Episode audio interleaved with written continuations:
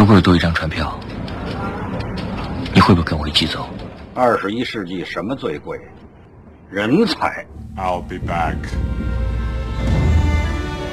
电影研究所，让电影带给你一份信心、一种力量和一段温暖。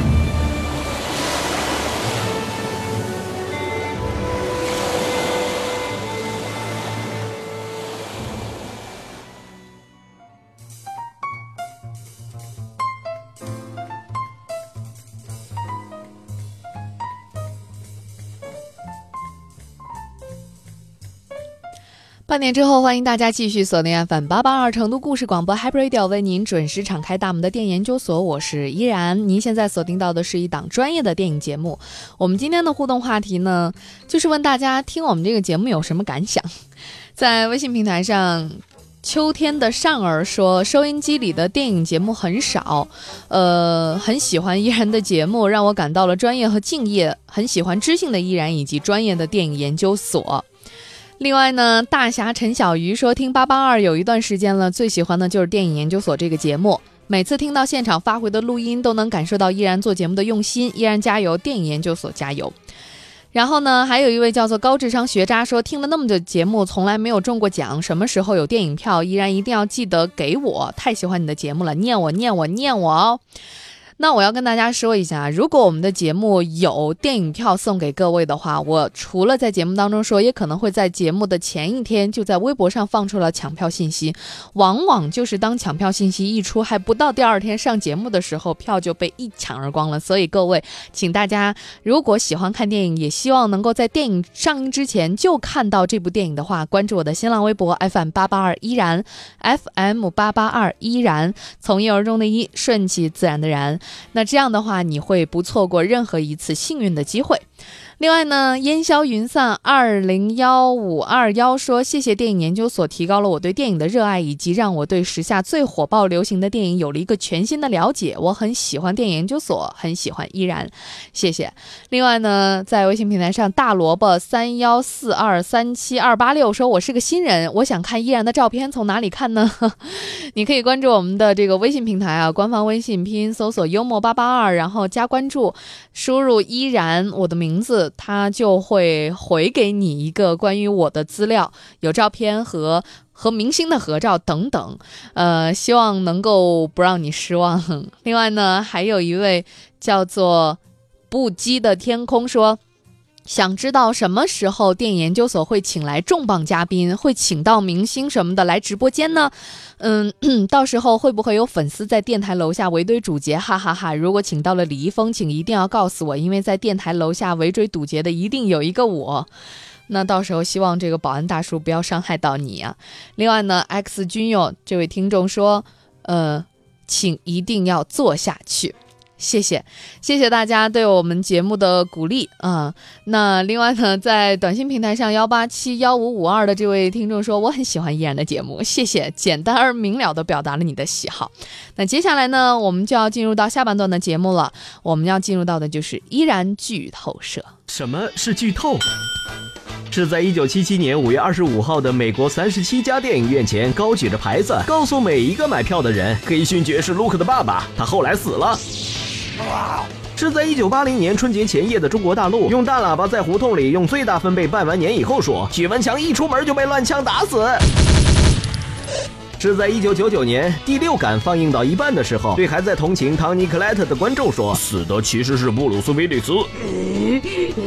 还是在二零零五年拿到首发的《哈利波特与混血王子》以后，先翻开目录页，然后打电话给等待中文版的朋友，邓布利多死了。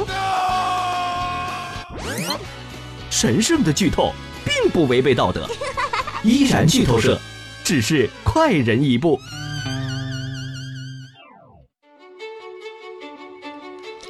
依然剧透社今天要剧透的这部片子不是没有上映的，是已经上映了的，但是真不见得每个人都看懂了。呃，我想跟大家分享的就是《小时代四》的结局。那因为工作的关系，我把《小时代》都看了个遍。本来呢，也不喜欢，也不讨厌，但是因为工作的关系，再加上工作关系的产生的情缘，再加上很多人黑他，导致我甚至有一点叛逆的会更加的支持他。其实从对电影产业和类型片市场开拓的方向来说，《小时代》系列比大多数国产烂片要好很多。穿金戴银下的集体翻脸，其实说实话看多了我也有点受不了。但是你不得不承认，郭敬明他有自己的风格，甭管你把这种风格称为是炫富风、撕扯风还是什么什么风都好。那这几年呢，青春电影是火得一塌糊涂，我基本上也都看了，但是能称得上有导演风格的确实不多。你透过电影本身，基本上看不到画面背后站着的那个导演是谁，但是《小时代》他做到了。四部电影虽然每一部故事内容和形式都不太一样，但是导演风格却出奇的鲜明而且强烈，辨识度也很高。所以这可能就是为什么《小时代》能够拍四部，而其他的好像拍不了。那我们说回到《小时代四》啊，看了之后呢，结局还是那个路数，就是无永无止境的撕，只是撕的比前三部还要更狠一些。所以呢，有些朋友就会说，说《小时代》的 slogan 应该是“我用十年青春付你最后一丝”。但是《小时代》真正让我眼前一亮的是它对于它结尾的设计和处理。今天我上节目之前还跟很多电影圈的朋友在讨论，说他们看出的结局是什么。我们接下来呢，先连线一位啊，苏苏，这是一位把原著完完整整看完的观众。原著的结局到底是什么？他看出的这个《小时代四》的结尾又是什么呢？我们试着连线一下他。苏苏你好，哎，喂，你好，嗨，好，哎，那你先回来来回答我的问题，你是把《小时代》全部都看完了是吗？嗯，对，呃，是处于什么年纪看的呢？嗯，其实怎么说，我本人的话，其实一直都不怎么喜欢看小说的，但是嗯当时的话，因为《小时代》特别火嘛，嗯，然后周围的朋友都在看，然后在他们的带领下，然后我就一口一口气的话是把三部一起看完的。哇，那我我不是我不是那种就追着一步一步追着看的，我是嗯等它出完了以后，然后一口气全部看完的这样子。所以呃，原著当中的大结局是什么样子的？嗯，原著的话，我记得应该是就除了凌霄和公明都活着以外，其余的全部都就葬身火海了嘛。哦，就是除了他们两个，其他的都挂掉了是吗？嗯，对，都挂了。所以，嗯，《小时代四》你看了吗？电影？嗯，电影看了，上映第一天我就去了。呃，在去看这个大结局之前，你心中会不会有一些思量？就是说，到底这个原著的结局，导演会怎么把它搬上大荧幕？你会有好奇吗？嗯，好奇肯定的嘛，但我个人的话，其实比较喜欢悲一点的嘛。然后我当时想的话，肯定导演肯定会把那个火场，就火场那一段给弄出来，然后弄得特别庞大的那种。然后结果嗯去看了以后嘛，嗯，就他就相当于是直接就带过了这个样子。然后嗯但那个结局的话，我特别喜欢，因为它有很多层意思。嗯，那你看出了些什么？就是你理解的结局应该是什么样子？我我理解的话，然后嗯，应该有几层意思吧。然后首先的话是凌霄，就凌霄一个人活了嘛，然后嗯其他人全部都烧死了。嗯然后接下来画面就全部播放的是回忆他们前三部就在一起的那个嘛。嗯然后但是你越往后面看的话，你就会越觉得，呃，凌霄有可能哈，然后就是另外一种结局，就有可能是他自己，然后最后就接受不了，就一个人的孤独在世，然后他自己也自杀了。因为里面的话，我觉得最深刻的就是，就他们服装上面嘛，就黑衣服和白衣服。嗯嗯，我记得我当时专门搜来看过的，好像是，嗯、自杀的人是不能上天堂的，然后所以说他就用黑衣服来衬托这个。哦，所以这个结局你个人是喜欢的是吗？啊，挺喜欢的。啊，那刚才这是两层，还有第三层吗？就是你看出来的。第三层的话，就刚开始的时候，就大家都以为电影就是圆满的结束了嘛，嗯，然后不是有一有很长一段时间的黑屏嘛，其实嗯当时我就已经一步准备走了，当时的话就结就以为结局肯定是个大欢喜，就嗯导演嗯接受了他的原著，然后结果发现不是的，就还有很多深层的意思，就相当于总共三层嘛，首先嗯是。加大大嗯大结局，然后是凌霄一个人独活，然后就是全部都死了。嗯，所以在看《小时代四》的时候，你有流眼泪吗？嗯，有，有。你觉得最感动你的是什么？其实就最后的吧，就姐妹还是我觉得还是姐妹情深的那一种，因为我是他们的死粉这个样子。好，那这是一位呃，这个看过原著的，在看完电影之后的感受。谢谢苏苏跟我分享，谢谢。哎，好的好的，谢谢，再见。嗯然后呢，我们接下来呢就来说一说啊，这个到底这部电影的结局是不是像刚才苏苏所觉得的会有三层含义？我看完之后会有什么样的感受呢？包括现在正在听节目的各位，如果您看过大结局，在电影上映之前，你会不会很好奇？当你走进电影院看到了这个结局之后，你作何感想？告诉我，给我发短信零二八八四三三幺八八二零二八八四三三幺八八二，或者关注我们的这个官方微信，拼音搜索幽默八八二。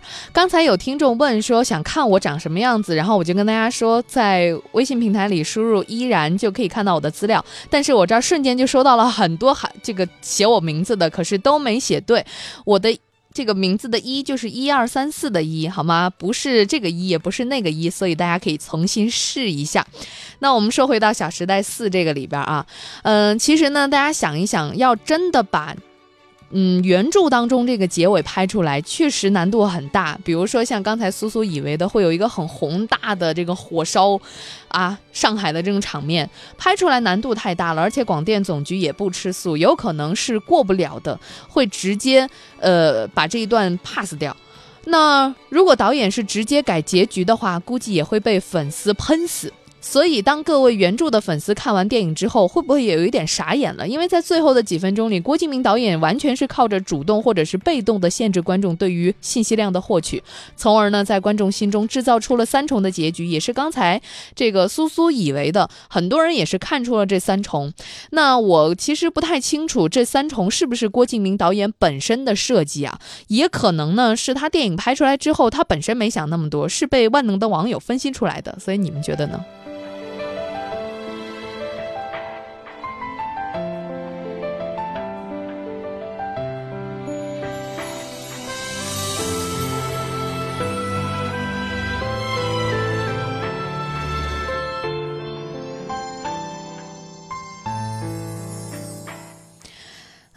来说一说啊，电影呢，首先是停留在了凌霄和陆烧互相回眸的那一画那个画面上，然后画面就黑下去了。这里是一个接近半分钟的黑屏，所以不得不说郭敬明的胆子是非常大的。一般的观众很难承受电影院里这么长时间的黑屏，然而这个黑屏里依然是有信息量的。所谓的信息量就是声音。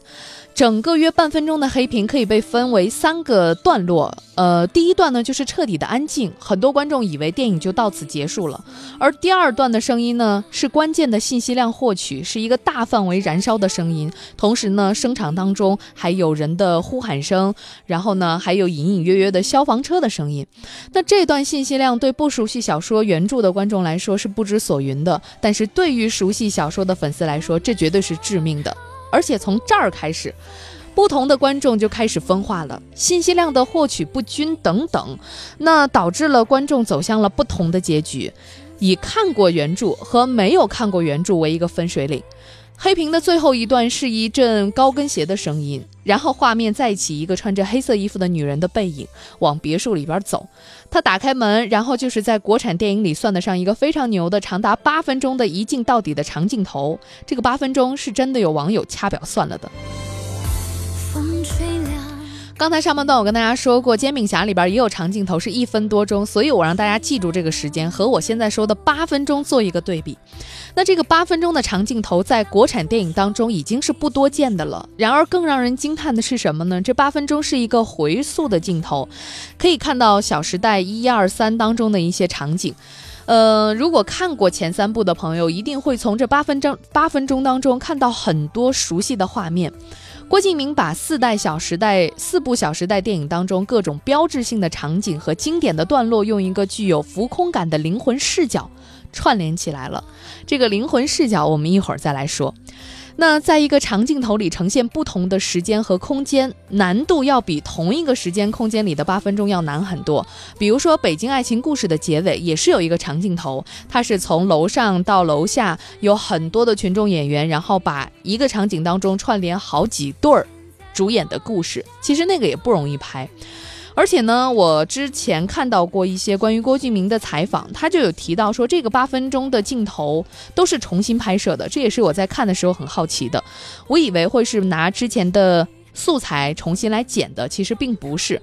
完全是重新拍的，那这也就意味着所有曾经的场景、道具、服装、现场的陈设都必须要恢复原样。这也就是为什么我说这个长镜头很牛的原因。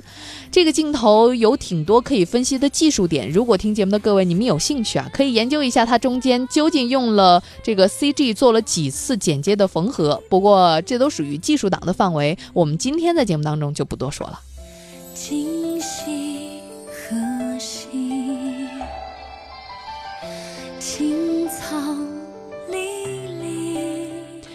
我们继续说《小时代四》的结局。一个长镜头回来以后呢，黑衣女人转身，原来是凌霄。她盘着头发，看起来大概有三十多岁的样子吧。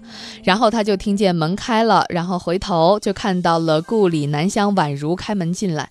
他们抱怨林香早到了，然后呢，顾里让唐宛如赶紧开香槟，然后几个人就换上了高中时代的校服，站在客厅里跳曾经的友谊地久天长。几个人打打闹闹，嘻嘻哈哈的结束。那对于没有看过原著的朋友，而且对画面当中和台词当中的信息量不深究的普通观众来说，这绝对就是刚才我们说到的第一重结局 （happy ending） 啊！四个姐妹到了中年，有了各自的生活，但是呢，每年都依旧会约好一个时间，回到曾经一起居住的别墅去聚会，怀念曾经一起的青春年华。然而，看过原著而且善于抓取信息量的观众，对于他们来说，这八分钟长镜头看完之后，足以推断出让他们痛不欲生的第二重结局。这就是一个遵循原著的 bad ending，就是凌霄作为唯一的生还者，另外三个人死于火灾。从哪些信息可以看到呢？首先，凌霄穿的是黑色的衣服，其他三个女孩穿的是纯白色的衣服。凌霄在前三部电影当中只有两次穿过全身黑色的衣服，一次是顾里爸爸的葬礼。一次是重光的葬礼，全身素黑的衣服在咱们中国人的传统观念里具有非常明确的暗示，而另外三个女孩全身纯白的衣服同样极具有暗示，天堂里的人穿的都是白的。那另外呢，走进别墅之前，大门口曾经挂着一幅画，现在没有了，变成了空白，而且镜框的玻璃是破碎的。别墅里的家具全部用白布封存。而且唐宛如的台词说：“林霄，你每年都这么早到，你也太想我们了吧？”如果说大家想象一下，这三个女孩依然健在，平时就算四个姐妹各有各的生活，也还是会打电话联系，不可能每年需要在一个特定的时间回到曾经的地方，还说太想我们了吧？而每年一次的固定探望，基本上就等于清明节的扫墓。然后顾里的台词是说：“都说了，我们每年都会回来呀，还用白布盖得这么严实，好麻烦。”在中国的传统里呢，去世的人每一年的忌日都会回到去世的时候居住的地方，这也就是中国很多老年人不愿意搬家的原因，因为怕去世的人回来找不到家。像类似的情节，唐山大地震里也有过。徐帆烧纸钱的时候说不愿意搬家。另外呢，凌霄开门啊，听到开门的声音，一回头是热泪盈眶的，而且他看见三个姐妹走过来的时候，并没有和她们有任何的交流，全程都在低头思考。如果是真实的，不可能和她们不发生任何的对话与肢体的接触，所以这三个白衣服应该是凌霄的幻觉。综上所述，不难得出，当年最后的一场结局，凌霄出门买酒，本来周崇光能够跟他一起逃脱，但是周崇光留下来挡狗仔，凌霄独自一个人去超市买酒，因此他逃脱了随后发生的一场大火。而在别墅当中，所有的人，注意是所有的人，全部葬身火海。我今天上节目之前还看了一篇特别长的文章，就是在分析小说里边到底这个火是怎么来的。有人说是意外，但是呢，也有人分析是周崇光放的。然后更牵强的答案是说，因为他后来叫陆烧，陆就是等同于六，陆烧就是烧六个人，所以这个名字也是暗藏玄机。至于这场火到底是谁放的，我看了太多的分析，我个人也不是很明确。那接下来我想跟大家说的，还有一部分人认为的真正的结局，就是隐藏最深的三重结局。第三重，如果现在听节目的各位，您是一个玻璃心的姑娘，我建议大家就此打住吧，就不要再往下听了。那以郭敬明一贯在小说当中的悲剧作风，他其实是真正藏了一重结局在最后的，比原著更加惨烈的最暗黑的结局。这个结局是什么呢？就是刚才苏苏她也看出来的，就是凌霄在内全部人都挂了。为什么会有这样的结局？全部人都挂了呢？首先呢，八分钟的一镜到底，它不是把原来电影里的段落直接剪，它是用了刚才我们说到灵魂视角。所谓灵魂视角，就是始终镜头始终是处在一个向下俯视的视角，并且伴随着持续的漂浮感，就像一个人飘在空中俯瞰的那种状态。在什么状态下人的视角能够漂浮起来呢？就是灵魂出窍的时候。大家通常会有这样的说法，就是呃，灵魂出窍又是在什么状况下呢？我们最常见的说法就是人在临死之前，嗯。这个灵魂呢会脱离肉身浮到空中，所以经常会有呃濒临死亡的人啊，或者说濒死体验的人回忆起看见病床上的自己这样的画面。同时呢，在生命消逝前的最后时刻，脑海当中会不断的回忆过去的种种时光，俗称走马灯。而且人们的走马灯只会出现记忆深刻的场景和最关心的人，不会闪回无关紧要的画面和人物。也因此，不管是画面当中四个女孩子戴这个纸王冠啊，在田径场，或者是在大学湖边正在喂天鹅的中央广场，你会发现啊，这个回忆当中八分钟的场景都没有其他人，空无一人，只有这几个人。因此呢，这不是真实的记忆，可能是。这个回忆，因为在真实的场景当中，必然是有着满满的群众和路人。接着一镜到底之后，四个姐妹的表情和台词也是大有玄机。因为在别墅里呢，女孩子们的对话并非闲聊，每一句都是隐藏着含义的。唐宛如说：“你每年都来这么早，太想我们了吧？”意思就是那场大火之后，凌霄每年都会来别墅里祭奠死去的朋友们。顾里走过凌霄身边，出镜之后，在画面外持续不停地对凌霄喊：“凌霄，你还在等什么呢？你快过来呀，快过来！”而凌霄也并不像通常被朋友邀请时会有的表情，而是满含泪水。低头沉思了一会儿，才抬起头，表情有一种解脱之后如释重负的微笑，淡淡的说：“来了。”紧接着画面就变成了四个姐妹穿着高中校服排练，友谊地久天长。这四姐妹穿高中校服排练，友谊地久天长。这是电影的最后一个场景。看的时候，我还是有一点小感动的，只是小感动。但是坐在我身边的这些姑娘们都已经哭得稀里哗啦的。但是现在，如果我们再回味的话，其实有一点毛骨悚然的感觉。因为第一重结局，观众会觉得这四个人每年欢聚，保留这是固定节目，很欢乐。第二重结局呢，是呃觉得凌霄的幻觉，他们几个一起回来了。然而，如果是第三重结局的话，刚才这两种都是错的。首先，这不是真实的回忆，因为这个别墅是四姐妹大学毕业以后才住进来的，她们不可能高中的时候就在这里排练过《友谊地久天长》。从时间轴上来看，这个场景不可能真实的出现过。其次呢，这也不是凌霄的幻想，因为如果是凌霄的幻想，那么应该只有其他三姐妹是穿着校服的样子，而凌霄应该还是穿着黑色的衣服，三十多岁的盘发模样。但是我们看到的是四姐妹都穿着高中校服在排练，所以真相也只有一个，就是凌霄也死了。四个人是以灵魂的形式在老房子里徘徊，而在这个时候，背景音乐就响起了。注意歌词，歌词是我们曾经终日游荡，我们也曾历尽。苦心到处奔波流浪，所以综上所述，《小时代》电影的真正结局可能就是第三种。除了林萧以外，所有的人都在。那场大火里烧死了，只有凌霄活下来了。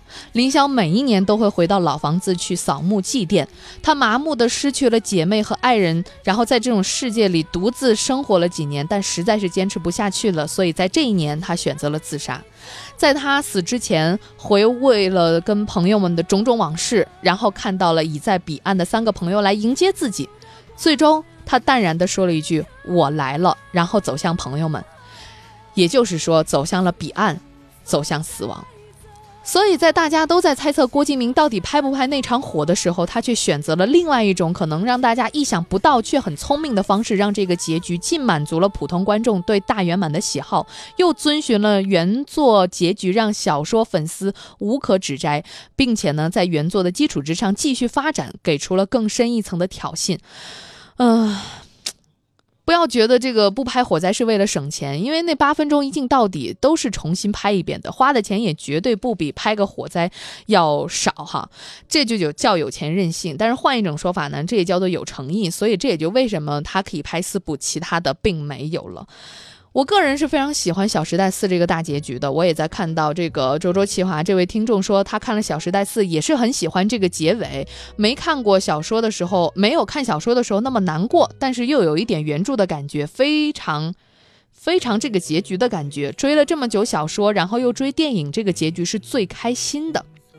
同样，我是喜欢这个大结局的处理，因为它很精妙、出彩、独特、有嚼头。但是呢，除开这个结局，其实我个人觉得《小时代四》看完还是更像一部加长版再加长版的 MV，也没有我预先想的我会哭成狗。虽然在看电影的时候，我前后左右的女孩子都已经哭得稀里哗啦的。那《小时代四》当中，我最喜欢的居然还是现在听到的这首《不再见》。特别想说，以郭导这样的结尾的构思能力，什么时候能够抛弃玛丽苏来拍一部惊悚的悬疑片呢？或者说下一部绝技，也是值得期待的。